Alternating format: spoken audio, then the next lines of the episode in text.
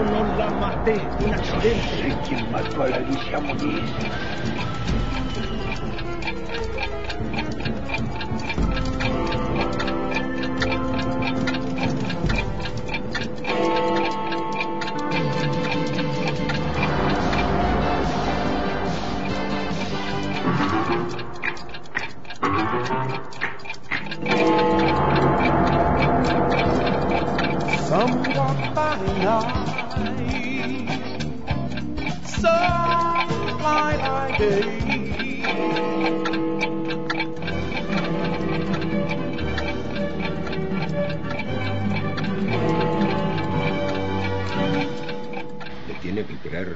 Argentina entera usted, Carlos, el mundo.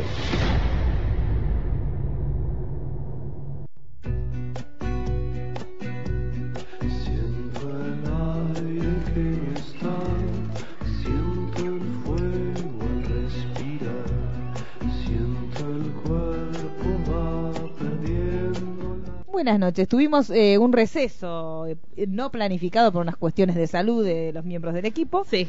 Pero hemos vuelto, así que vamos, hoy, tenemos, hoy tenemos que ir muy a Hoy, chicos, hoy tenemos importante porque que igual también capítulos. la Sí. serie nos llevó a que Sí. podamos unir tres capítulos. Sí, sí, sí, sí. sí. Nos vino perfecto. Sí, sí, nos Y aparte nos queda exclusivamente para el gran final directamente, el próximo especial directamente con los dos últimos capítulos finales. que el viernes estamos invitados este, por la gente de Space, así que el viernes vamos a estar viendo los dos últimos episodios que hacen un evento de presentación de ya lo que es la season finale de, de Muñiz, podemos decir. Sí, a partir de ahora es Muñiz. A partir de ahora el nombre, por lo menos el- el- la gráfica de, de comienzo es Muñiz.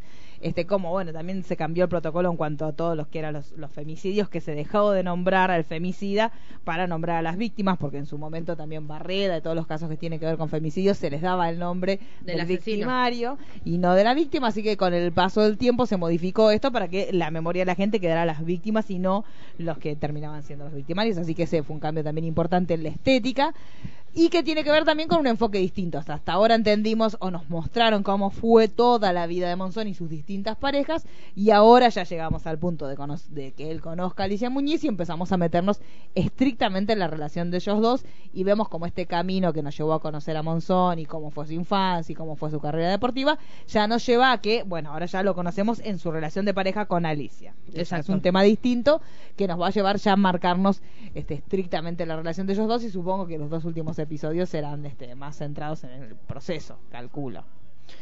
Yo calculo, porque primero principal eh, ya no quedan capítulos y estamos esperando el juicio del capítulo 3. Sí, sí, sí. Directamente. sí, sí, que Eh, somos muy fanáticos de, de- de las series en general, En de, crimen, de true crime y es particularmente las que muestran procesos judiciales, estamos esperando. Eso desde un Es que comienzo. sí, porque debemos hacer una confesión que justamente lo que hablábamos antes de salir, que lo que más nos interesaba en realidad de la serie en sí no era tanto la vida de Carlos Monzón como boxeador, sino el hecho de este caso en particular de Alicia Muniz, de, de entender qué había pasado, porque fue un caso muy importante de- dentro de lo que es el país y se habló mucho en los medios, tanto cuando ocurrió en los 80 como mismo en cada aniversario se volvía a reflotar y teníamos los 7000 especiales tanto en los distintos programas de Chimentos como los secretos verdaderos de Ventura.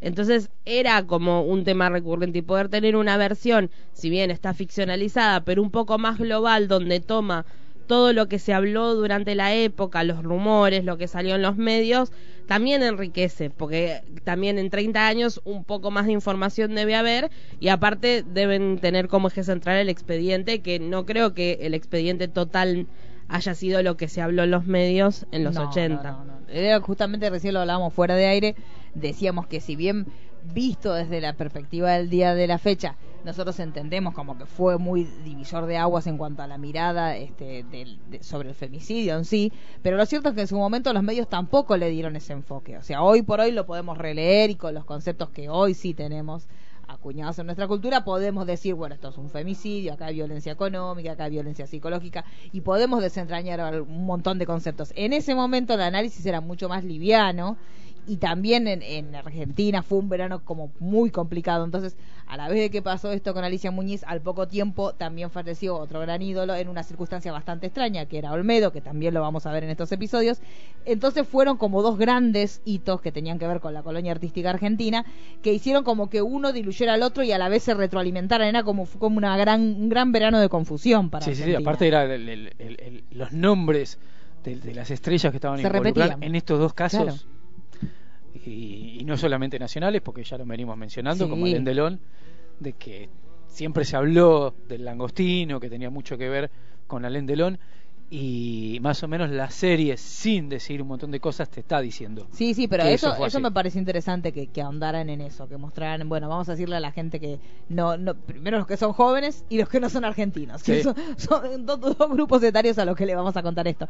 Pero fue en el episodio 10, creo, ¿no? ¿Lo fue lo de la Operación Langostino? Sí. Sí, el episodio Bueno, 10. que fue un- eh, supuestamente al fiscal de, de esta causa le dan un dato este, donde le dicen que iba a haber un determinado cargamento este, de droga que iba a entrar a Argentina como para que él pudiera actuar y que estuvieran decomisando ese cargamento tan fuerte que iba a entrar de droga. Y acá en general en Argentina le ponen nombres bastante pintorescos a los operativos.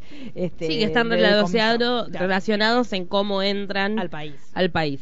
Y en ese momento fue la Operación Langostino, que también fue un tema importante, porque recordemos ya hace un montón cuando lo vimos en la serie, y también lo vimos por fuera de la serie, en, en testimonios o en especiales, que estaba muy reñido con, con el eje de todo lo que pasaba en el caso Monzón, el tema de las drogas. Y por eso inclusive hay versiones que dicen que el abogado de la familia Muñiz también estaba muy relacionado con querer justamente unir estos dos temas. Y también el fiscal lo vimos, que Sí. en su momento él lo que quería era unir el tema de la- este grupo de amigos que tenía Monzón, donde estaba, bueno, Facha Martel, que acá le dan otro nombre, pero estaba Facha Martel, estaba Olmedo, que se decía que lo que hacían era justamente ser un centro de distribución de drogas para la costa atlántica, que es un lugar de recreación argentino.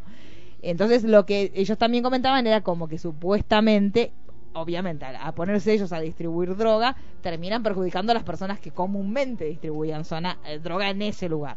Entonces ahí también era como que se ganaban un enemigo más. Y desde ese lugar está también la teoría de que muchas de las cosas que pasaron tenían que ver con cobrarles ese hecho de que hayan destrozado el mercado clandestino de la distribución de drogas en un lugar vacacional como era Mar de Plata. y lo que muestra lo que muestra también la serie de, de- de una manera bastante digamos tranquila pero también mostrándote lo, lo real de cuando se hablaba de que habían presionado a Sí. los fiscales y los abogados y hay dos situaciones en, en estos capítulos en estos últimos capítulos que es una que amenazan al abogado de Alicia Muñiz con que deje que eh, Monzón vea al nene y que lo Sí. agarran en la calle Sí, sí. Y, y después al fiscal que lo amenazan con contar que él tiene su, un amante que es la Claro, acá vemos que, que también eso estuvo interesante, porque nosotros todos estos tejes, eh, estas cosas por detrás no las sabíamos. Sea, esta cuestión de lo de la droga se entendía, o sea, en ese momento la- se cubrió la noticia como que las personas que tenían que ver con este caso y con el de Olmedo tenían consumos, pero se hablaba mucho de ellos como consumidores. O sea, uno no se imaginaba que ellos estaban involucrados en una red de narcotráfico. No, hablaban de los excesos de esos Claro, artistas. A nivel personal, pero era como que uno no se imaginaba que ellos estaban metidos en eso. Entonces, eso me pareció como súper interesante que, que tenga que ver con el perfil de las personas involucradas, no que eran simples consumidores, sino que tenían que ver con una red de narcotráfico. Sí, fundamentalmente el personaje que en, en la serie vemos como el turco, que en realidad el facha, eh, si se van buscando entrevistas a me- antes de, de fallecer, él empezó como a contar un poco más el tema y por ahí no solamente hablar de, de su adicción, sino profundizar un poquito más de que él tenía un poquitito más de influencia, que no llegaba a ser un narcotraficante, pero que sí... eh, era el que repartía Exacto. Claro, podía ser también la persona Pero- encargada de comprar para el resto, Exacto. pero no de, de a terceros. O sea, no oficializado como que era un narco, pero sí que no es que solamente él consumía y conseguía, sino que él también repartía. Pero esto lo habrá dicho, Ana, no sé hace cuándo falleció el Facha, pero cinco años, ponele, no, no tan cercano al hecho en sí, sino más actual. sí, sí, sí, es verdad. Y también no me acuerdo cuál de los protagonistas de toda esta historia también habló de, de la participación de Olmedo en esta situación y medio como que explicaban que eh, cuando conoce al facha Martel Olmedo fue en una época eh, mala de Olmedo con sus parejas y era como una segunda juventud que tenía Olmedo siguiéndolo al facha en, en todas las Sí, jodas digamos nocturnas. para la gente que no, no lo conoce, los, otra vez los más jóvenes son los Exacto. no argentinos, este que Facha era como una, un personaje, era como el hombre en todas estas películas de humorísticas y todas las obras humorísticas que llevaba adelante Olmedo, era como el, el hombre galán, el galán de, de todas estas, este, estas producciones. Entonces era como el tipo que atraía un montón de mujeres y era como que el que terminaba también tratando de enganchar a los demás en estas fiestas así que las hemos Sí. visto. Este, así que tenía que ver también por ese lado. Si a su vez, aparte de traer las mujeres, era el encargado de distribuir este, la droga, era como el combo explosivo para estos veranos de descontrol, que también contaban que era por eso que Monzón no quería que Alicia fuera este, demasiado a verlo, porque era bastante descontrolada la vida que él estaba llevando ahí. que también en paralelo a eso en las últimas entrevistas que empieza a dar gente allegada Alicia o mismo en el caso que en realidad también el hecho de que ella quisiera ir no era tanto por la pelea de la manutención sino por saber lo que pasaba dentro de esa casa la droga que corría y todo Estaba y querer hijo, sacar claro. al hijo Exacto. de ese ambiente Que encima los dos, porque tanto el facha como, como Monzón tenían a sus hijos viviendo en esa Sí. casa. Y eso sí. sí, lo, más allá de las versiones, eso sí está confirmado por el hijo de Facha Martel, que la noche donde fue el homicidio de Alicia Muñiz, eh, a él directamente el padre le puso la droga en una mochilita sabiendo que como era un menor de edad y como que estaba en, en ese momento de fragor de lo que estaba pasando, no lo iban a revisar. O sea que eso sabemos que efectivamente no tenían contemplaciones en cuanto a que él era un menor, ni que era el hijo, ni nada. O sea, realmente cuando se vieron que la cosa se les venía complicada, chau, se lo mandaron al hijo a la mochila. O sea que la, la desconfianza que tenía Alicia Muniz estaba, estaba por demás en lo cierto, porque lo hemos visto que Sí. de, de momento de que Facha le mete la, la bolsa con las cosas al hijo, ya sabemos que Que eso es lo que me gusta de la serie, que retoma, porque digamos, todavía no se había emitido el capítulo cuando el hijo del facha contó la situación de... eh, Que ya lo venía contando eh, Villarruel. la, eh, Sandra la- Villarroel. Sandra, ahí está.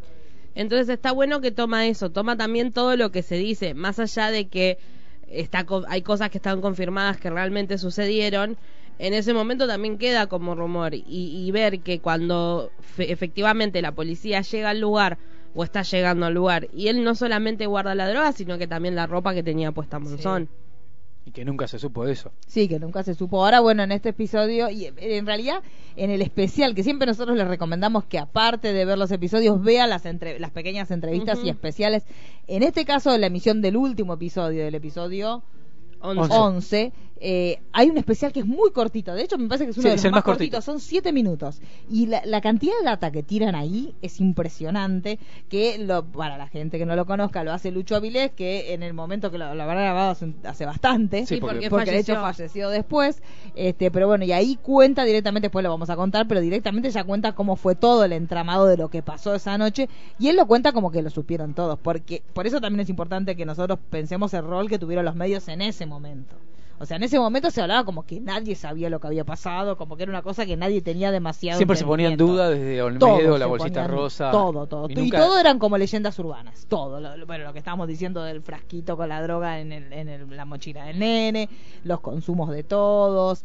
Esta cuestión de que, inclusive en todo este tiempo hay muchísimos testimonios que se dieron por fuera de la serie y un montón de programas satelitales este que contaban esto de el famoso cómico que arregló, pero siempre era con estas palabras que decimos nosotros, el, El famoso, famoso. la famosa figura, ni siquiera llegan a decir cómico porque si decías cómico ya estaba todo dicho, pero decía la famosa figura que terminó ayudando para que él hiciera eh, esta esta cosa de tirarse después de que ella de, de tirar a Alicia y después tirarse él. Entonces se habló, o sea, supuestamente lo sabían todos, pero en ese momento los medios no dijeron nada.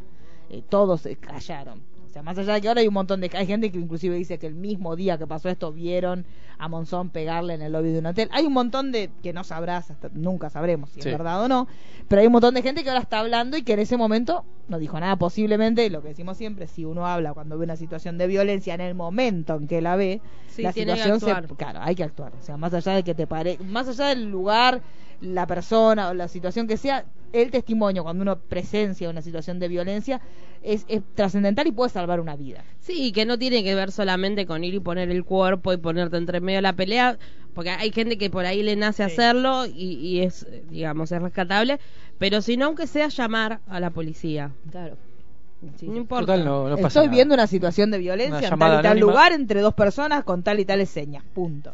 Eh, y listo, simplemente eso, pero dar aviso. O sea, hoy por hoy, a mí la verdad que no, me resulta bastante desagradable la gente que hoy por hoy cuenta, sí, vi cómo le pegaba, me, parece bastante bajo. Es como lo- los comentarios cuando se, eh, se estrena uno de los capítulos, empiezan los comentarios de la gente hablando, que lo hablamos fuera del aire, eh, diciendo cómo no se fue la primera vez que le pegó. Y hay que ponerse en contexto desde el año en que pasó y en el año que estamos hoy, y que todavía siguen pasando esas cosas. No, y obvio, y entender más el, allá. entra- el entramado que hay en esas relaciones, pues, no es porque no es, tan veces. lineal y no es tan simple, no es el hecho de... eh, bueno, es lo que hablamos siempre, digamos, no es el hecho de que le pega y ya está. Detrás de ese golpe hay un montón de otras violencias Sí. que culminan con ese golpe, pero previo a eso hay un montón de otras cosas como, por ejemplo, la manipulación, el alejar del entorno, limitarle económicamente. Entonces, uno desde afuera y desde los privilegios que puede contar en su posición es muy fácil señalar con el dedo y decir, ¿por qué no se fue ante el primer golpe? Pero cuando vos estás, digamos, metido en esa relación tóxica, Sí. es muy difícil también visibilizar, sobre todo cuando, digamos, hay muchos factores más allá de las de los otros tipos de violencia, mismo los la- los sentimientos que hay en el medio, Sí. porque claramente Alicia no es que no lo quería Monzón, sí lo quería.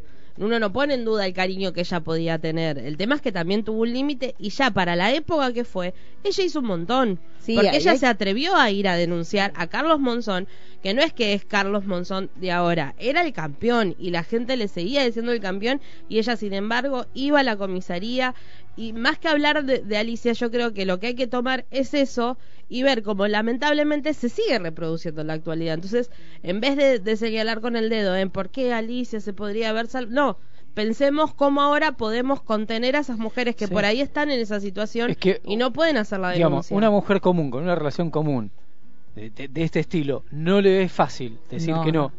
Pónganse en, el lugar de Alicia tiene- Muñiz con sí. el campeón del mundo. Y Carlos lo que se tiene que cuestionar es cómo funcionaron todos los resortes legales que no le dieron amparo a ella, porque la realidad, no- y hay muchos casos donde nosotros podemos decir, bueno, pero no fue a denunciar, pero en este caso en particular, igual no interesa si vas o no, eso es otro tema, Eso es otro pero en este caso en particular, ella hizo lo que había que hacer, Sí. lo que supuestamente el manual de la buena víctima dice que hay que hacer, que es ir a los resortes legales que vos tenés y hacer las denuncias pertinentes. Estos diarios íntimos que nosotros ahora leímos y que se hicieron públicos, y tienen que, que, ver aparte fue el eje de- del capítulo ahí. 11. Claro, Sí. tienen que ver también con un consejo de su abogado que le dijo, bueno, empezá a notar lo que te está pasando, porque efectivamente que vos vayas a la comisaría, si vos vas a la comisaría cuando vos llamás te van a decir otra vez Carlos en pedo y van a cortar y no te van a dar bola, tiene que ver con esto que no, que pasa, le pasa, le pasó a Alicia y le pasa a cualquiera, y no estamos hablando de que le pasaba a ella en los 80, pasa hoy, si vos hoy llamás por una situación de violencia, en muchos, en muchos lugares que no están capacitados para recepcionar esa denuncia, te dicen, bueno, pero es una discusión de pareja, fíjate si la podés solucionar.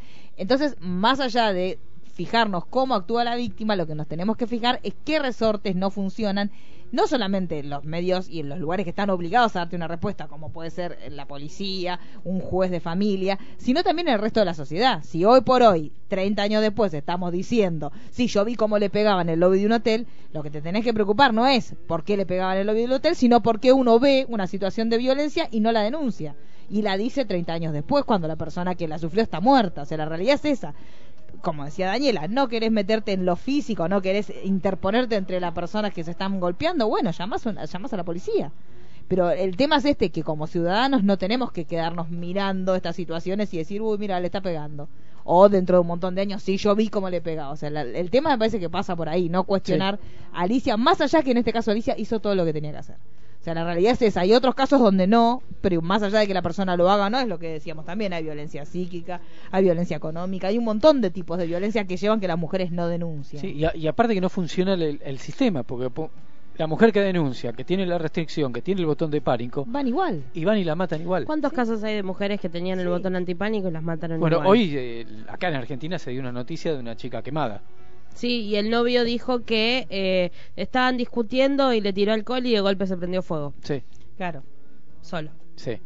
Por eso, hay, hay un montón de situaciones que tienen que ver con una sociedad que está enferma. La realidad es esa, y no es una sociedad argentina, es una sociedad en general, Sí, pasa en sí, toda sí. Latinoamérica, pasa en Estados Unidos, pasa un montón de, pasa en la sociedad por las características del ser humano, pero el tema es ese, más allá de los resortes judiciales que uno puede tener, es importante que como sociedad todos nos involucremos en cualquier situación de violencia, que veamos desde el lugar que te dé a vos si vos querés meterte, metete. Y si no querés meterte en lo físico, bueno, ya más, punto, listo. Cortaste y avisaste lo que está pasando. Como en el caso de Alicia, que vecinas la, la, la- la metían en su departamento Claro. para que no Monzón no la encontrara, o el kiosquero. Entonces, y estamos hablando de una época que nadie Era se distinta, metía. era distinta y la sociedad argentina también tenía un no te metas que Exacto. tenía que ver del momento histórico que estábamos viviendo, que en realidad uno veía un alboroto en la calle y pensabas 25.000 cosas a la vez. Hoy por hoy ves eso y ya decís es una situación de violencia, pero hay ciertas cosas por suerte, que la democracia no llegó a vivir que determinadas cuestiones, por lo menos vos pienses que no te pasa algo que tiene que ver con desaparición forzada. En ese momento venía Argentina de salir de una situación complicadísima, donde las libertades individuales estaban súper restringidas, entonces uno veía estas situaciones y también pensaría, bueno, ¿esto qué pasa? Pero cuando ves una Sí. situación de violencia, siempre que del- hay que meterse desde donde uno pueda. El problema de pareja y ahí quedaba. Es que ese era el tema. La realidad es que también uno, uno, digamos, ahora estamos haciendo una revisión de lo que pasó en ese momento, pero la realidad es que no estaba ni contemplada. Violencia de género como tal no se llamaba, no se decía femicidio, ni- por ahí crimen pasional, y hasta ahí, porque en el caso de Alicia Muñiz, cuando nos pusimos a investigar y vimos todas las noticias de la época, nunca se, se determinaba como un crimen, era se murió, Violencia se doméstica. Claro. Como Era que en su momento. Sí, pero viste que en el caso particular de Alicia tampoco se trataba como un asesinato. Los primeros momentos fue se cayó, se mató, como si hubiese sido algo Habría solitario. muerto. hubiera resbalado. Habría muerto, mojado. pero como si fuera algo solo. Tiene que ver también con, con el contexto de la época. Entonces, vemos que Alicia de por sí tuvo el coraje y hizo un montón de cosas que para el contexto donde transcurrió y lamentablemente sigue pasando, no era tan visto así, era como más bueno, es lo que te tenés que bancar, es así, es el alcohol, vos sabes cómo es, ya se le va a pasar, entonces así se justificaba. Pero, digamos, por eso, para mí lo, lo que está bueno es ver que Alicia intentó, en cierta manera, con los recursos que tenía a nivel contexto y a nivel ella, poder como tratar de ayuda. exacto Ella porque mismo la madre como que no no toma dimensión de, de la violencia cuando ella le cuenta que había roto toda la habitación fue como más bueno vos sabés cómo se pone y vos decís claro uno lo ve con los ojos y toda la información que uno tiene actualmente y en ese momento eran las herramientas que había Aparte, la, la- la madre ya era una generación que era una que era estaba acostumbrada de que era una Sí. época que el, Sí. que el marido podía tener un Y amante, se venía y no pasaba sí, nada. Y se consideraba aparte que era lo que, como lo, lo que vos te habías casado, listo, era, Era así. eso. Y entonces, de hecho, también en, el especial, que se lo volvemos a recomendar de, de este episodio, del último episodio en particular, también hablan de esto, que en un momento, eh, cuando él estaba con Susana, con otra pareja, y que estaba compartiendo la mesa con un periodista, en un momento Monzón empezó a tomar y, y la misma Susana le dijo al periodista, levántate y andate. Porque ya sabía que él iba a ponerse agresivo con quien fuera. Entonces, pero también está esta, esta cosa de convivir con el violento y naturalizarlo. Que eso es algo que por suerte se va dejando de a poco y vamos Totalmente. dejando de, de tener que naturalizar o decir, bueno, sí, él es violento. Entonces, con el paso del tiempo vamos entendiendo estas cosas que por más que vos te cases, vos no compraste el paquete completo y cuando viste que dentro del paquete venía un tipo violento, te podés ir. Pero en ese momento no era así porque No. era como que el maltrato era parte del combo. Entonces, si vos te habías casado, más aún si habías tenido un hijo, olvidate. No, y aparte el concepto de familia era, eh, la familia es, eh, fam- es- era pareja heterosexual teniendo hijos Sí. y es hasta la muerte que los separe, digamos. Entonces también, que eso se ve mucho en el capítulo justamente de Alicia.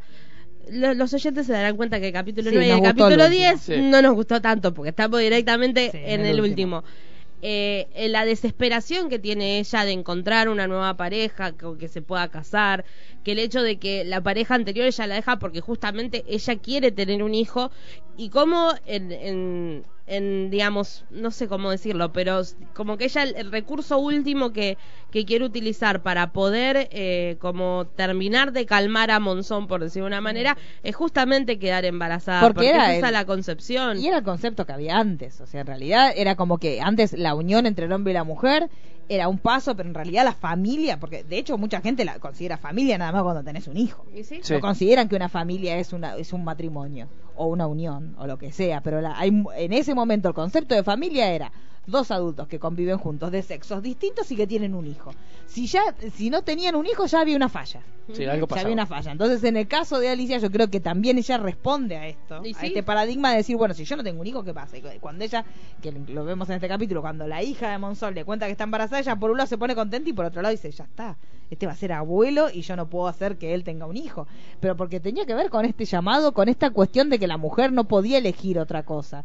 Este, de hecho, ella también cuando, cuando se casa con él, ya un- nosotros vemos que hasta entonces no- ya es como que deja de hablar de su carrera, porque también, eh, por lo menos en el, en el perfil que muestran en la serie, este, muestran como que ella a partir de que está con él es como que ya no tiene carrera, como que es la esposa de... Sí. Entonces Bueno, está- cuando, cuando se separan, ella retoma. Claro. Empieza a modelar de vuelta. pero que es una cuestión que también la- las, las, madres, las señoras que ahora son un poco más grandes, pero las que fueron este, jóvenes o recién se casaban en los 80 les pasaba eso. Se casaban y dejaban de trabajar. Si tenían un trabajo cuando estaban solteras, cuando conocían a sus maridos, al momento de formar el hogar dejaban de trabajar, porque también había una realidad económica que permitía que hubiera un solo sueldo para Total- mantener un hogar. Hoy por hoy el mercado en todo el mundo está tan precarizado que la realidad que tienen que trabajar los dos y ver cómo, aparte de trabajar, crían un hijo en común. Pero lo cierto es esto, en ese momento por ahí con un sueldo solo podía vivir una familia. Entonces la mujer optaba por ser madre y quedarse en la casa. Si vos, si vos como mujer no podías ser madre, era como, ¿qué pasó? Estoy fallando en el supuesto llamado o la, la finalidad última de la mujer. Y esto es muy notable. A mí igual me pareció medio raro. Como esta, esta, esta cosa de que ella se meta como en ese... Sí, a mí esa parte no sí, mucho no me gustó. el, toda la parte del payum banda Sí. y Me todo parece un poco eso. mucho. Primero te hace dudar porque no no sabes cuán real pudo haber sido. Que la desesperación te lleva a cualquier lugar, sí, eso es real. Yo creo que desde ese aspecto no está mal porque ella realmente está desesperada y ella quiere realmente tener un hijo. Eh, quiere, no desea, porque Sí, ahí nos sí, corremos del debate. Pero mm, no hay como sí, hay como un límite que vos decís, este, igual a mí no sé si ustedes lo notaron, acá me corro de, de este debate, pero la primera vez que ella va a ver a este Payumanda, se va un hombre del lugar, ¿no es el abogado de ella? Apa. Porque a mí Apa. me dio la sensación de perfil que era Vargas Risi. Ah, puede ser. No sé si lo Ah, retomarán o me no, pareció no, no. a mí. A mí no, me- se me Lo pasó. dejo acá plantado ser, como lo- para... Ya hoy cuando llegue la noche voy ahí. Porque a mí me dio la sensación que era él. Es más, ¿será la...? Y quedó y después me, me Sí, colgué. a mí no todo me el, perfil ese de un banda me, no sé, no me gustó. Sí, demasiado. medio- medio Me raro. pareció extraño. Digo, Te- más habrá- allá- Supongo que habrá testimonios que, que fundamenten esto. Claro. Pero me pareció medio raro. Y, y es más, me pareció también, pero esto es una postura de, de los que hacen la serie, pero me pareció que es como reforzar también esa imagen de la mujer desesperada por tener un chico. Bueno, a mí Eso es lo no que me pasó de eso. A mí en un primer momento me hizo mucho ruido eso, que era justamente lo que estábamos hablando fuera de aire. Que esa desesperación de querer casarse. Que aparte lo ves porque al mes más o menos ya estaban conviviendo. Fue todo muy rápido. Sí, sí, sí. Por lo menos Pero bueno, lo yo muestran- después también planteé, es 1988. Claro. eh, No, y aparte no, como- no es 1988, es mucho antes. Sí. Eh, pues estuvieron como cinco años ellos. Claro. Eh, mediados de los fin del- 80. sí, principio de los, Por ahí. principio de los 80, o sea, era como normal, aparte ella estaba casi en los 30, Sí. como soltera. Y la postura, digamos, por lo menos en lo que muestran en la serie, la postura de cómo, qué rol ocupa ella en la casa de Monzón. Es Sí. como un mueble más. Sí, porque las decisiones sí. las sigue tomando Bueno, Monzón. y como eh, en realidad en muchos casos era así, es como que en realidad la casa, la mujer tenía las decisiones estúpidas al estilo de la cortina, el piso, la alfombra y hasta por ahí nomás. Por A ahí veces nomás. ni siquiera eso. Pero acá está la escena cuando se queda le- la hija de Monzón con el, con el marido y ella le protesta a Monzón como diciendo, está todo bien con tu hija, pero se quedan todo el día. Sí, sí, sí. Sí, que ahí es, es, Se Y arma. ahí se viene como una escenita. es previa a la denuncia. Sí, Pero bueno, antes de seguir eh, con Alicia, hacemos un breve repaso de los capítulos anteriores, así queda como un poquito acomodado. El capítulo 9 no va, a nosotros que nos gusta más la parte como criminalística de la serie, mucho no nos interesó, pero bueno, porque es básicamente un paralelo entre eh, Monzón llegando a ser campeón del mundo. Eh, de que sigue defendiendo el título, todo, y a la vez lo que está pasando en la cárcel, el hecho de que no puede ver a su hijo. el, el capítulo 9 es el último que hasta el momento que aparece el Monzón joven. Sí. Exacto, exacto, exacto. Sí, porque ya el, el, el- el- ya después, eh, no, en el 11 también aparece. ¿Aparece? Sí, sí, porque es cuando se quiere retirar. En el 11 no, perdón, en el 10 es el último que aparece. Tenés razón. Porque, digamos, el, el 9 se centra netamente en Monzón, tanto en la juventud como en, En la cárcel. en la cárcel. Creo que se la ve un poquito a Susana en el 9, pero muy Sí, apenas. poco. Sí, sí Eh, que también es medio injustificado. Me pareció como raro porque en realidad en el capítulo anterior era como que cerrábamos el capítulo Susana y acá es como que apareció. eh, temporalmente me pareció raro que haya aparecido Sí. Susana de vuelta. era pero ella que- lo acompañaba, o sea, no está tan mal, porque aparte estuvieron dos años. Sí, pero viste que en el capítulo anterior fue cuando él la golpeó. No, y- porque es el posterior, nos estamos haciendo ah, el lío. está bien. El, en el 10 es cuando él se quiere retirar, que eh, Tito Lecture va a renunciar y la faja. Sí. Igual eso está cambiado, porque según los va, lo que contó Susana, el, el golpe fue más que nada por celos a un actor. Sí. Porque me parece que un actor se había acercado a saludarla y después la fajó. Pero bueno, acá también lo muestran en la serie que ella agarra sus petates, arma su va. valijita y se va, que eso es tal cual lo cuenta Sus- Susana. Susana siempre dice que fue una vez y siempre Sí. se hablan de varias veces. Pero El tema es que es lo que volvemos siempre a lo mismo. Eh, el concepto de violencia para todos no es lo mismo y más para la generación que Susana. Si bien hay mucha más información, hay ciertas generaciones que le cuesta mucho más entenderlo, entonces quizás sí hubo zamarreos o sí hubo gritos y cosas, pero ella no los ve como violencia en sí y para ella la violencia es el golpe en la cara. Sí. Entonces quizás va más por ahí, pero discutirle a Susana, no, te pegó más veces y no, si Susana Jiménez está confirmando que fue una sola vez y ella lo asegura y créele. sí. Sí, sí, no estamos, le- estamos entrando la misma. Y sí. Pero bueno, y el capítulo 10 es cuando él directamente se quiere eh, retirar en la juventud. Es la última vez que lo vemos joven. El golpe a Susana y después el hecho de que consigue que eh, vayan a amenazar al abogado de Alicia para que pueda ver a su hijo. Fuera de eso no pasó nada más no relevante. Bueno, lo de la operación Langostino. Sí, es Sí, cierto, el eso- decomiso ese este con este dato, medio turbio también. Sí. Ahí también tiran como una, una paradita de brea para la imagen del fiscal que hasta ahora venía impoluto. Más allá de esta cuestión del amante que a mí tampoco me parece que le sume demasiado a la trama. No, no, no. No, quizás suma en el sentido de la extorsión que le hacen Exacto, a él, sí. de, de poder, porque si es una persona muy limpia, la verdad que a él le importa poco Sí. lo que puedan decir de él, porque no tienen material. En cambio, al, él, al engañar a la mujer y todo, tiene como algo que le podría generar un escándalo que eh, le corte su carrera. Yo creo que viene más que nada por eso. Eh, Sí, lo, lo hicieron para eso, porque para, para, para mostrar un poco de por qué se lo amenazó o por qué se lo... ¿O con qué? ¿Con, qué lo torsionaron? Sí, sí, claro. sí. Que nosotros hasta este capítulo nos veníamos preguntando que era como que sobraba. Sí, ¿cuál era? Sí, porque en realidad, por ejemplo, el abogado de Alicia Moín no tenés idea de qué vida hace. No, para No, nada. O sea, podría ser cualquier cosa, pedófilo, sofílico, cualquier cosa, pues en realidad no se muestra directamente la vida No, y personal mismo- de casi ningún. Bueno, no, no. el, personaje de Garzón sí se Sí. muestra la familia, pero con la- con la y suegra. la señora que sale a la, a la ventana, pero en realidad sí, como que el único que vos ves que muestran su vida personal es él. Sí. Pero bueno, ahora entendemos por qué. Lo mostraban porque era un, un objeto de extorsión a futuro para, para cuando él hiciera. Pero esta cuestión de la operación Langostino fue como una cosa de turbia.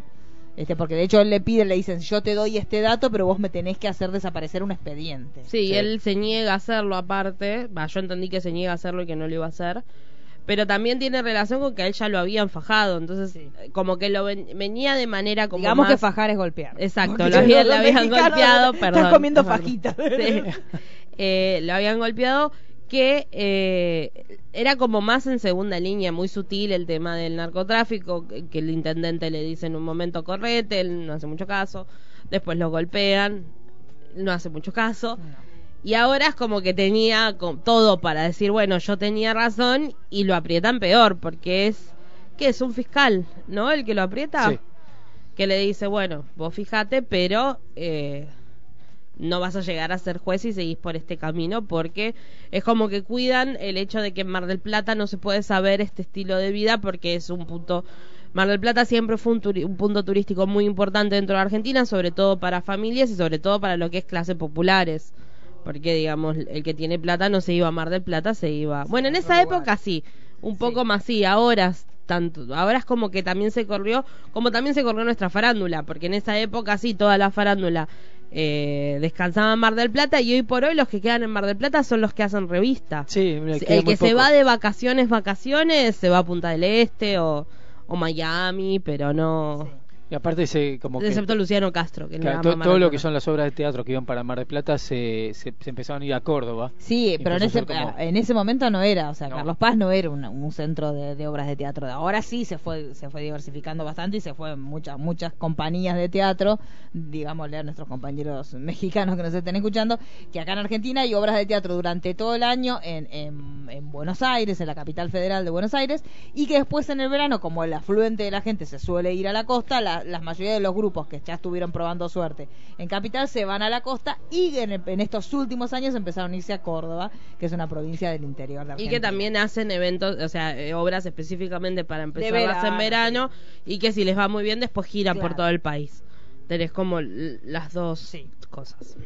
Pero bueno, eh, pero también dicen como que, digamos, todo lo que es la temporada de Mar del Plata nació más o menos con, con un actor también de década del 60, 50 que era Darío Vittori, Sí. que ahí arranca toda la temporada de Mar del Plata y con toda esta situación de Monzón y Olmedo es cuando se termina un poco toda la movida de ir todos a Mar del Plata y empezar a irse para Sí. otros lados. Y es que fue un verano muy complicado para la, digamos, más allá de Mar del Plata, para la farándula en sí, porque el hecho de, de lo que pasó con Alicia, sumado a la muerte de Olmedo, fue como... Sí.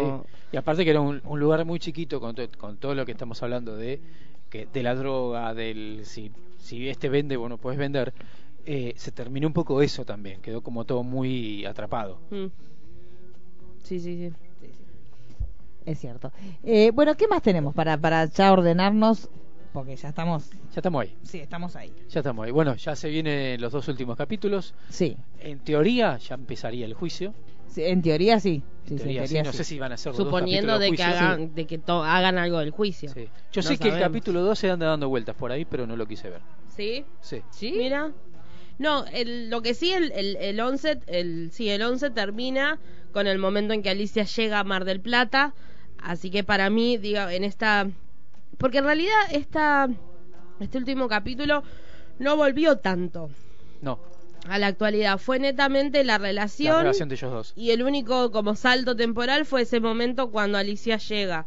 Así que para mí suponer, el, el capítulo que viene, una parte va a estar dedicada justamente a esa noche y no sé si en paralelo empezarán con el juicio, no sé si abordarán el juicio en profundidad o solamente la parte de la sentencia y después ahondarán en los últimos días de Monzón. Yo calculo que por lo que contaron los actores, tanto eh, el Aquevedo como el eh, que repitieron muchas veces todas las versiones de esa noche, así que entre todos estos capítulos tiene que, no sé si el juicio va a ser en los dos capítulos o el, el capítulo final, pero O quizás la forma de mostrar el juicio es mostrar va a estar ahí todas porque- las versiones que, corrieron de esa noche.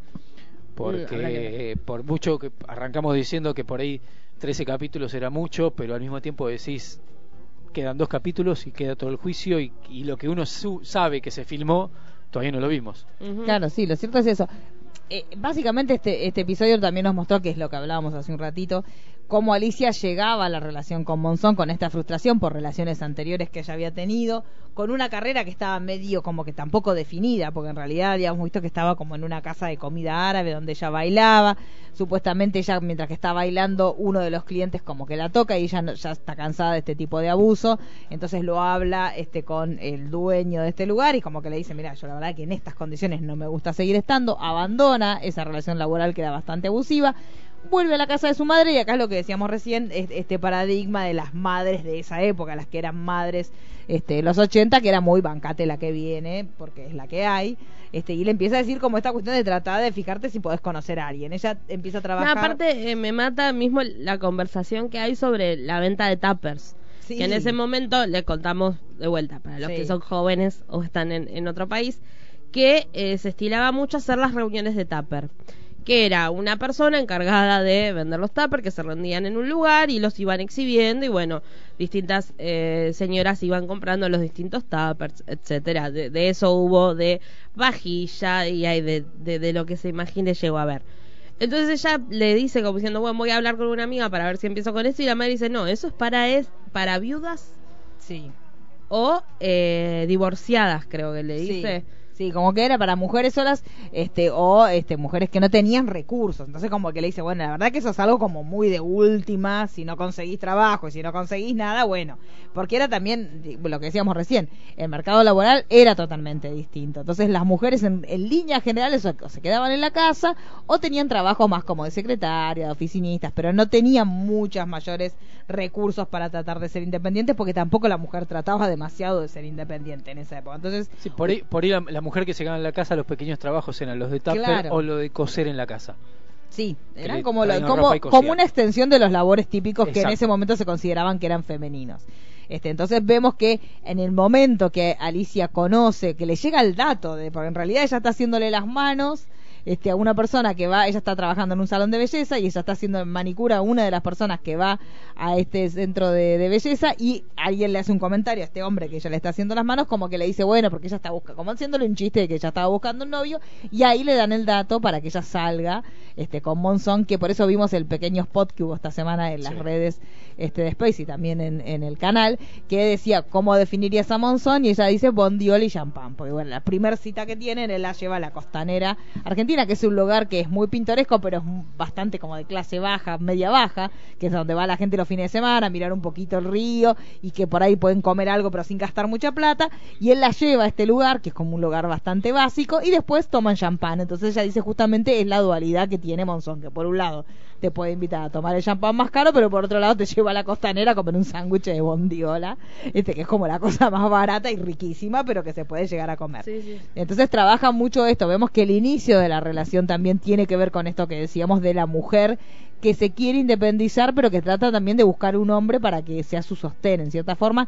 Que no, es un tema de que siempre lo que nosotros decimos es contextualizarnos. O sea, más allá de que nosotros ahora tengamos otra idea sobre el rol de la mujer, en ese momento el rol de la mujer en la sociedad era ese. Sí. Entonces, y más si aún podía uno llegar a enamorarte o ser pareja de un hombre tan famoso y con tanto poder como tenía en ese momento Monzón, porque si bien que después fue cayendo, pero en ese momento era como los primeros tiempos de él fuera del deporte. Entonces, todavía tenía un, un poder residual y esto que dijimos cuando hablábamos de cuando él dejó de ser deportista, que empezó a meterse en la farándula, él estaba como empezando con, con ese caminito. Entonces todavía era una figura que residualmente tenía su fama. Y en el, en el capítulo 10, que muestran un poco de esa, de, de esa situación de Monzón, que ahí volvemos a ver al personaje de, de Olmedo, eh, en todo el descontrol que tenía Monzón por no estar haciendo nada. Y sí. Que también la hija le decía, Sí, ¿por la qué no hija es la que le dice, sí, o conseguiste una novia, le Claro. dice la hija. Bueno, que eso es por ahí lo, lo, lo más rico de los capítulos anteriores, esa relación con la hija, que la hija tolera todo y, y mismo el maltrato, porque Sí. la, La- escena esa de el- las milanesas y que le dice al marido, pues yo estuve cocinando todo el día para venir a verlo, y que en realidad tiene que ver en, en cómo Monzón trataba a todas las mujeres en general, digamos, que no no es que por ser su hija eh, tenía algún otro privilegio, seguía teniendo ese rol de, de ser funcional a lo que él quería. Y si no lo hacía, no servía o era maltratada. Pero también la idealización que ella tiene hacia, hacia su padre, que en realidad, para los que estuvimos viendo entrevistas de, de- de, digamos, la Silvia Real, ella sigue Sí, manifestando sí, esa sí. idealización y ella sigue sosteniendo la versión de su padre. Yo creo que también puede ser una manera de, de, de- de- de- porque es muy difícil, digamos, romper, digamos, la, la imagen que vos tenés de, de los padres en, En general. general. Entonces, eh, Bueno, eso eso también bueno. en una de las entrevistas lo hablaba Miss Bolivia, en uno de los primeros especiales, que decía como que hay un momento en que vos tenés que matar a tu ídolo. Y eso también nos pasa a todos cuando uno mata al padre ideal o a los padres ideales que uno tiene para darse cuenta que no son perfectos, sino que son humanos. Me parece que lo que le pasa a Silvia es eso. O sea, ella ten- tiene que hacer eso de matar al padre en cierta forma, matar esa imagen del padre que ella tenía, para entender que el padre era una persona imperfecta que cometió un acto gravísimo. Entonces se entiende también cuando, cuando vemos las visitas que ella le lleva un montón de comida. Y que es la única que él lo, lo repite Claro, y, él- y ella en un momento, después que sale, como que se pone a llorar porque dice, estoy cansada, porque yo le traigo de todo, y él no termina estando contento, porque la realidad también era que él al estar preso, obviamente la familia de Alicia Muñiz no permite que vea a su hijo, y él está como obsesionado con ver a su hijo, y cuando la hija va con un montón de comida para que el padre se sienta medianamente bien, el padre lo único que le pregunta es por el hijo que no ve. Y ella Ujú. también en un punto dice, bueno, está todo bien que no lo ve, yo te entiendo, pero yo estoy acá, te Y estoy sí. trayendo la comida, estoy haciendo todo es para que mismo vos... no, en unas entrevistas no contaron que él mandaba a Silvia que lo espíe al Sí, colegio. Y de hecho lo vimos en un capítulo que él le dice, la fuiste a ver y ella dice, sí, pero ya los maestros del colegio, me... porque aparte es una realidad más allá de todo, si vos vas a pararte a la puerta a un colegio Todos donde salen días. chicos todos los días, es Sí, obvio sí. que vas, van a dar la voz de alarma. Seas mujer, seas hombre, eso es una situación violenta. Hay que entender también que en ese momento Monzón obviamente no tenía otro nexo que no fuera la hija. Y sí. Pues la realidad es que tampoco le podía decir a su ex mujer, anda a fijarte el hijo que tuve con otra, a ver si lo, si lo puedes traer. Obviamente la familia Muñiz ni por casualidad iba a tener contacto con él. Y amigos tampoco le quedaban demasiados, porque lo cierto es que todas las amistades de él fueron cayendo. Luego de que pasó lo de Olmedo, todas sus amistades tampoco, no eran muchas los que lo No, era, viendo. era poca gente que iba a Claro. visitarlo. En su primer momento sí, hasta que murió Olmedo, como, como Claro. decís, que Olmedo lo llegó a visitar un par de veces. Pero después, obviamente, la gente se también se fue abriendo. Es que ese grupo fue muy, quedó muy en la mira. O sea, Sí. fueron dos eventos muy trágicos, muy seguidos uno atrás del otro, que estaban relacionados con el narcotráfico, que hoy por hoy también eso es importante que lo remarquemos.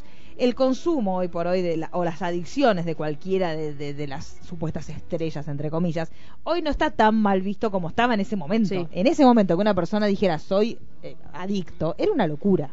O sea, ni siquiera con suerte por ahí podía decir soy, tengo un problema con la bebida, pero en realidad las adicciones fuertes no se hablaba, ni siquiera se hablaba de fumar marihuana. Mm, Sí. O sea, hoy por hoy nosotros podemos ver, y de hecho lo vemos, en un montón de revistas a actores o actrices fumando marihuana y, est- y está totalmente naturalizado. Pero en ese momento, la sociedad, más allá que lo, obviamente lo consumía todo el mundo, pero era muy pacata en cuanto a Eh, la sí. figura y a la conducta que se exigía a, a las figuras públicas. Entonces, en ese momento, cuando pasa lo de Monzón, a los pocos días pasa lo de Olmedo y surge este tufillo de los estupefacientes y las adicciones, es como que toda la farándula se termina retrotrayendo porque dice, ojo, si, este, si se levanta esta, vamos todos. La, realidad es que nadie sabía quién sabía, lo que sabía y cuándo se iba a hablar. Entonces era como claro. que todos era, bueno, yo no me quiero relacionar con esto, yo me abro. O sea, ¿quién es el primero que habla? Claro, el temor era ese, quién es el primero que habla y a, a cuántos hunde cuando hable. Y la realidad que pasaba eso, entonces eh, yo calculo que también la merma, las Monzón tenía que ver con eso. O sea, se- se- se- las do- los dos eventos fueron muy seguidos y los dos eventos teñidos por este fantasma de las drogas. Yo no sé si, si te acordás en muchas notas de la época cuando se hablaba de la desintoxicación de Monzón dentro de la cárcel, que había muchas notas que diciendo el síndrome del mono, con un Monzón bastante desfigurado Ah, vos, por el no. tema de, de, de no estar consumiendo. de no estar consumiendo. cárcel. Sí, sí, porque de hecho nosotros vimos que la- la- los consumos de él vinieron después. O sea, no fue que él, porque también se puede pensar y caer en el prejuicio de que porque él era de una clase muy baja desde joven, pero la realidad es que él de joven no tenía, o sea, sí tenía un tema con la bebida. Sí, con la bebida lo pero tuvo con las drogas él lo- el tema lo tuvo una vez que ya había Llegó sido- a cierto estrato, Claro. digamos. Pero la realidad- Es que la realidad es que también, eh, sobre todo el, el, el, el consumo de, de cocaína, que es lo que más consumen, eh, lo que muestran que consumen, está ligado también en esa época a cierto estandarte. Que hoy por hoy, digamos, las drogas empezaron a mezclar mucho más. eh, el acceso, digamos, por ejemplo, en su momento, cuando en, acá en Argentina se empezó a hablar del Paco, que era solamente consumido por eh, clases bajas, que en realidad no es tan así, porque hay personas de clase alta que han tenido y hemos tenido figuras, sobre todo dentro de la música, que han tenido problemas de adicción con el Paco. En ese momento era un poquitito más sectario el tema. Entonces tenías que tener eh, ciertos eh, ingresos como para llegar a, a tener acceso a cierto tipo de droga. No digo que quizás alguien, digamos, más de, de clase baja tenga acceso a las drogas, no, no estoy diciendo eso. Pero a lo que voy, el estilo de consumo que tenía Monzón y está más ligado al éxito, la farándula, al Sí. tener plata. Y aparte lo ven, porque la fiesta de Alain Delon está ahí arriba Sí. de la mesa, como... Bueno, el- el- la fiesta en la que conoce al Facha Martel, cuando, por lo menos lo que muestra la serie, cuando el Facha Martel le da cocaína a Monzón, que Olmedo dice no, él no. Claro. Y oh, eh, Monzón se pone en yo soy Carlos Monzón y Yo hago lo que hacer- quiero, claro. Pero lo cierto era que, que Olmedo sabía que, si bien él tenía problemas con la bebida, hasta ese momento no, no estaba metido en eso. Y también la realidad es que si vos tenés un problema que no podés contenerte con el consumo de la bebida, es- sería más que lógico que si, si pasás a otra sustancia te pase exactamente sí. lo mismo. O sea, el tema es que sos un adicto, más allá de a qué. Entonces yo calculo que Olmedo lo que había dicho, no, no, tratemos porque este cuando agarre el gusto no, no la frena más. Que de hecho aparentemente tampoco él se terminó convirtiendo en un adicto de los estupefacientes. Sí siguió con el tema de la bebida, porque de hecho todo todos los, los hechos de violencia que hemos visto y los testimonios que hemos visto te hablan de la bebida. O sea, por ejemplo el de Lucho Avilés, este, este crítico de, de televisión que vimos en, en este especial cuando terminó el episodio, él habla también de un tema de bebida, como que él, lo que es inclusive aún peor, porque en realidad dentro de dentro de ese círculo que vos te juntes y tomen es algo recontra común que la gente beba en una reunión. No tan común que vos de pronto Sí. te pongas a, este, a consumir Es otras cosas.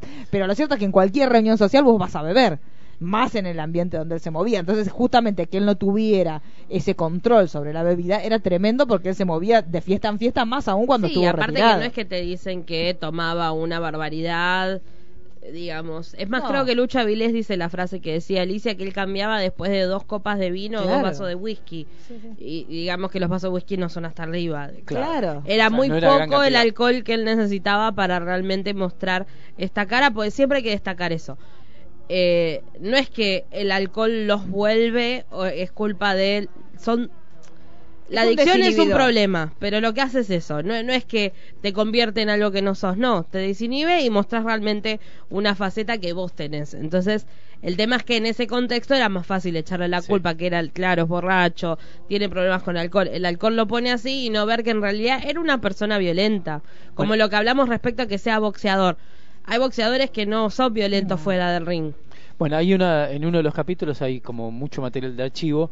En un momento le preguntan a Susana en una nota que en un aeropuerto creo que era que cómo era Monzón como actor y Susana contesta es buen boxeador Claro. y Monzón le dice qué y le pone las manos Sí. en una nota. Sí, sí, en una nota, o sea, con un periodista enfrente. Sí, sí, era, era obvio que él tenía esta sentencia, pero, pero también lo que nosotros eh, vimos y cuando vemos un montón de series que hemos visto que tienen que ver con los perfiles psicológicos, eh, tiene que ver con un montón de cuestiones de cómo él fue criado, en el medio en el que estuvo, el hecho de que no tuviera un padre presente, hay un montón de cuestiones, el hecho de que fuera de clase ultra baja. Entonces hay un montón de cuestiones que no te llevan a que vos tengas esta conducta, pero sí predisponen una cierta situación en la cual vos podés llegar a esto. Y también lo que nosotros vimos es que él tenía un montón de deficiencias físicas en su alimentación que lo llevaban a que él, para rendir como rendía como deportista, tuviera que tener una conducta terrible. Entonces también, eh, eso lo vimos durante toda la carrera de él, él está pensando en, en lograr cierta estabilidad económica y retirarse, porque la realidad es que él no tenía, si él lo hacía en pos de lograr sus méritos eh, físicos y deportivos, la realidad es que era un sacrificio muy grande y él quería realmente tomar, salir, Joder. divertirse. Por algo vemos cuando Pelusa va a buscar a Bruce y le dice conseguirle una pelea. Claro. Digo, Porque era la única manera de tenerlo controlado. Sí. Digo, digo, más allá que son dos físicos completamente diferentes, pero siempre comparamos la situación de Monzón con la de Maradona, de ser campeones del mundo, eh, y que Maradona también, cuando Sí. jugaba un mundial era correcto, y cuando estaba sin jugar, Claro, el. Maradona que tenemos hoy. Claro, pero tiene que ver con esto que decíamos, con un montón de situaciones socioculturales que tuvieron ambos y que hay un montón de gente que no le pasa, porque también hay gente que tiene una clase baja, pero después logra rodearse de un grupo de gente que te contiene y que te, que te lleva a que vos no caigas en estas tentaciones. Pero es evidente que a estas, estas, por ejemplo, el caso de Maradona o en el caso de Monzón no pasó. No había ese grupo de contención que hacía que vos tuvieras determinados parámetros morales como para que vos digas esto lo hago, Sí. esto no. Este, entonces, y también una personalidad que Sí. por más que intentes, con, por, digamos, lo que vemos de Monzón, por más que lo intenten contener, él era como un caballo, él iba. Y yo quiero ir para adelante, porque aparte mismo le dijeron, por salud te vas a quedar sin mano. Yo, o sea, empecinados. Eso también tiene que ver, no, no es que son por ahí un poco más modositos o algo, son también... Sí. Es que hay gente que se crió en la brutalidad. O sea, nosotros vimos, lo vimos a él de chiquito robar para que para comer. O sea, y la realidad es esa, no, no estamos justificando, pero es una vos eh, uno cuando tiene una determinada situación social, estás como expuesto a un montón de crueldades y de, de cosas, ves cosas horribles que por ahí no las ves y estás en una situación mediana, no estamos hablando de una situación de riqueza, una, una situación donde vos tenés las necesidades básicas satisfechas, ya estás expuesto a un montón de cosas menos Y sí. y ves un montón de crueldad menos. Y la realidad es que se va modificando tu carácter en base a lo que vos ves. Por eso decimos que es tan importante cuidar en todo el proceso, porque no, no, son no es de un día para el otro Sí. y vos te despertaste violento. La realidad es esta, vos sos el, el resultado de una crianza, el resultado de una sociedad, el resultado de, un montón de cuestiones que te van moldeando. Pero también lo que decíamos recién de cuando la gente no participa. Posiblemente una persona con un arranque violento, si, si también viera que la mirada del otro está puesta. Si vos ves una situación violenta y ves que la mirada del otro se va para otro lado y vos podés seguir siendo violento, en cierta forma te están convalidando. Y sí. Y cuando la sociedad no se involucra, convalida y, a- y acrecienta estas figuras. Pues si vos supieras que si vos estás amarreando a una mujer en la calle, van a venir 20 a decirte, che, ¿qué haces? La realidad es que lo pensarías. Y sí. Ma- Obviamente el freno principal, que es el propio, no te funcionó. Pero una vez que no funciona propio, si la sociedad también es un resorte para que vos sepas lo que está mal y lo que está bien, por eso es importante la participación ciudadana, Sí. más allá de después los resortes de por sí que tiene que haber por parte del Estado. Pero me parece que esto es importante también. Eso. Así que, sí, no, pe- pensaba mientras, di- digamos, diferentes casos de personas que vinieron de muy abajo y que Sí. tenemos los casos como Maradona Monzón, Sí. que al mismo tiempo tenemos Carlos Tevez o Riquelme, Sí. que más allá de las O personalidades, Messi. Messi me parece que es un caso, más allá de que los temas Claro. tributarios que pueda tener o no, cosa. que es lo único que vos podés llegar a decir ahí es medio turbio, pero la realidad es que es una persona súper humilde, con un montón de, también con problemas físicos desde otro orden, pero también problemas Sí. físicos, pero que tuvo la contención y vos te das cuenta que hasta el día de hoy la sigue teniendo. Porque la realidad es que vos ves que él tuvo contención cuando él era hijo y lo ves que hoy que él formó su propia familia sigue teniendo esta contención más allá de tema aparte de la- cómo él maneje sus cuentas y sus deberes para con el fisco este, y con la plata que él maneja pero la realidad es esta.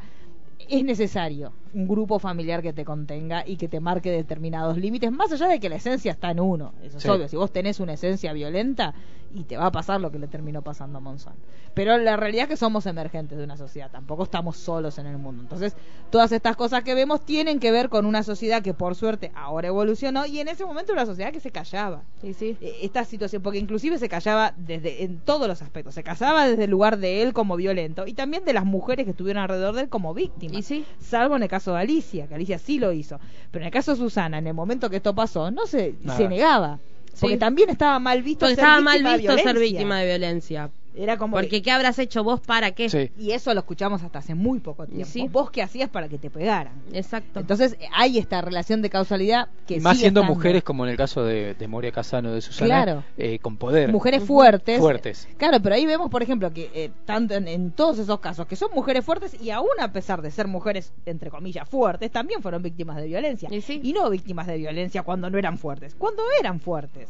Entonces tiene que ver con el maltrato psicológico no entiende de posiciones. Obviamente siempre es más fuerte si tenés una, por ejemplo, una dependencia económica. Si vos estás casada con alguien que te está manteniendo y vos no tenés manera de salir de esa relación, te va a costar mucho más Y sí. pegar el portazo e irte, pues ¿hacia dónde voy? Pero la realidad es esa, o sea, hay una, una relación de subordinación que tiene que ver con, con un cierto poderío, pero no pasa en cualquier clase social. Lo que pasa que en ese momento las mujeres que eran víctimas de violencia lo tomaban como un problema, como un fallo de ellas. Entonces no lo decían, porque hoy por hoy sí lo vemos porque como se modificó la manera de pensar, esta, por ejemplo, en el caso de Susana Jiménez, ahora lo cuenta, o hace unos años lo empezó a contar, pero cuando vio que cambió el paradigma en sí. cuanto a la violencia Sí, Exacto. pero inclusive hoy por hoy vemos tampoco son muchas las mujeres que se animan a decir hoy me están pegando No. en realidad por ahí es más fácil decir me pegaron una vez pero hoy no, eh, tampoco las mujeres se animan tanto Es que todavía, digo, más allá que se avanzó mucho, todavía falta hay un residuo la- la- las- Porque- los cambios de normas sociales no se cambian de un día para Claro, el otro y hay o sea, un residuo de pensar sí. así En, en- en cada sector, digamos, en, en donde estamos nosotros, vemos una situación, por ahí no de violencia, pero sí de sometimiento por un tema económico, por sí, ejemplo. en todas En todas. O sí sea, eso es muy común Particularmente Pero tengo un vecino al lado. Sí, el concepto de violencia o de económica, ¿no? ¿cuánto hace que, lo- que, que se... con- eh, hasta ahora la violencia era un sopapo, un golpe. Sí. No se entendía la subordinación económica de una mujer o de un hombre hacia una mujer. Eso no se entendía. Entonces hay un montón de cuestiones que las estamos empezando a reformular como sociedad a nivel nacional y a nivel mundial, pero estamos en ese proceso. Sí. Y también eh, series como estas nos permiten identificar ciertas conductas y no juzgarlas, porque también juzgarlas desde el hoy es una ridiculez. Desde Exacto. hoy decir, ay, sí, ¿por qué no se fue? ¿Por qué no le dijo? ¿Por qué? Y no, porque en ese momento era mucho más complicado. Y aparte hay que tener en cuenta algo, yo ayer veía un documental de las grandes miniseries y hablaban de Raíces y de lo importante que fue la miniserie Raíces en su momento, década del 70, Sí. demostrar la esclavitud de Estados Unidos hacia la, la- la gente de raza. Eh, y hablan de que hasta el día de hoy Raíces se sigue siendo... Sí. Entonces, mirar por ahí una serie que porque sale, porque es de moda hablar sobre una cuestión, sale eh, eh, tal miniserie, o tal serie, está bueno también decir, es importante. Más allá, quien la haga, cómo se haga, se o esté bien o esté mal hecha. se visibiliza. Se visibiliza. Igualmente yo creo que en esa época ni yo ni ni, ni miraba, ni entendía, yo miraba raíces cuando Sí. era chica, yo la miraba como un entretenimiento. Exacto. Yo ni me pasaba por la mente lo que estábamos mirando, pero porque no se hacían esas No. lecturas tampoco. Ahora sí, por ahí nosotros vemos y nos cuestionamos, por ejemplo, ahora nos pasa con 13 razones, para otro ejemplo de otra serie. Ni bien se estrenó ya nos empezamos a cuestionar si estaba bien, si estaba mal, pero fue inmediato. Sí. Que en ningún momento lo pensamos como un entretenimiento. No. Ni bien se estrenó empezamos, uy, No, esto va a estar bien, esto va a estar el- mal. el- la visión La que visión. hay sobre las ficciones y entender Sí. que no son solamente puro entretenimiento. Claro. Vos en realidad en las ficciones estás haciendo una operación de generación de sentido, estás haciendo una bajada de línea porque no existe la objetividad. Entonces ya el creador mismo en las elecciones y decisiones que toma para tratar ciertos temas, cómo tratarlo y todo, si bien se condicen con un contexto sociocultural porque estamos atravesados por eso, también hacen una bajada de línea. Vos podés corromper o intentar empezar a, imponer nuevos valores para tratar de correr el eje a esas cosas que siempre estuvieron mal pero que estaban naturalizadas como es el caso de, de, Monzón, que para mí lo que hace es eso, está como, corrió un poco el eje haciendo una revisión, para que uno también analice cómo se, se trató en esa época y empezar a entenderlo con, con la concepción que tenemos actualmente. Pero la ficción no es algo que, está en una cajita de cristal y que no genera nada. Sí, genera mucho la ficción. Sí. Sí. Mira, eh, voy a hacer un comentario que va para Sí. Mario Paternal. Ay, Dios mío. Eh, en este mismo documental hablaban de las series de ciencia ficción como Sí, Star Trek y lo importante que fueron los, guiones de esa serie en ese momento y que hubo un beso inter- el interracial primer beso interracial fue por en Star primera Trek. vez en la televisión. Sí, sí, sí. sí. Y fue, eh, fue, digamos, cuando se filmó, se había dicho, no, así no lo podemos hacer. No. y le hicieron hacer otra toma a William Shatner y ¿qué hizo? Arruinó la toma. Sí. Hizo, hizo una mirada a cámara como haciendo un gesto como Eh. que la, la, la teniente le estaba haciendo sexo oral, Sí, entonces no pudieron usar esa toma y quedó la del beso. claro. Eh, y de Gal Son 60. generadores de contenido, sí, sí. Claro, sí, entonces decís, por más idiota que pueda llegar a ser la serie, como decía Daniela, siempre hay una bajada de No hay que, Sí, es que no hay que minorizarlas, ese es el tema. Es muy fácil decir, es ficción, dejémosla hacer. No, no, no, analicémoslo. Veamos por qué está Sí. diciendo Para mí esto, lo que- por qué está bajando Sí, esto. para mí lo que es Obviamente ridículo, se sí. disfruta, Sí, pero digamos, vos ahora no podés con digamos, podés hacer una revisión, ponerle de todo lo que es la carrera de Olmedo y encontrar un montón de cosas cuestionables, pero hay que también entenderla en ese contexto. En ese contexto era lo que se consumía. Para mí lo que está mal es que a- las series de antes las analicemos con el paradigma de ahora. Exacto. Eso, es Eso. una ridiculez. Por eso te digo, 13 razones que no es una serie de antes. Sí, desde que arrancó. Y La analizamos, Sí. exacto. Porque sabés que también en los realizadores hay una responsabilidad. Exacto. Ya sabés que sí. Y de hecho nos equivocamos, porque recuerdo que en el momento dijimos, no, no va, no, no va a pasar porque está muy bien cuidado, porque hay baja de... Y la verdad que sí, a- Sí. se acrecentaron los suicidios adolescentes.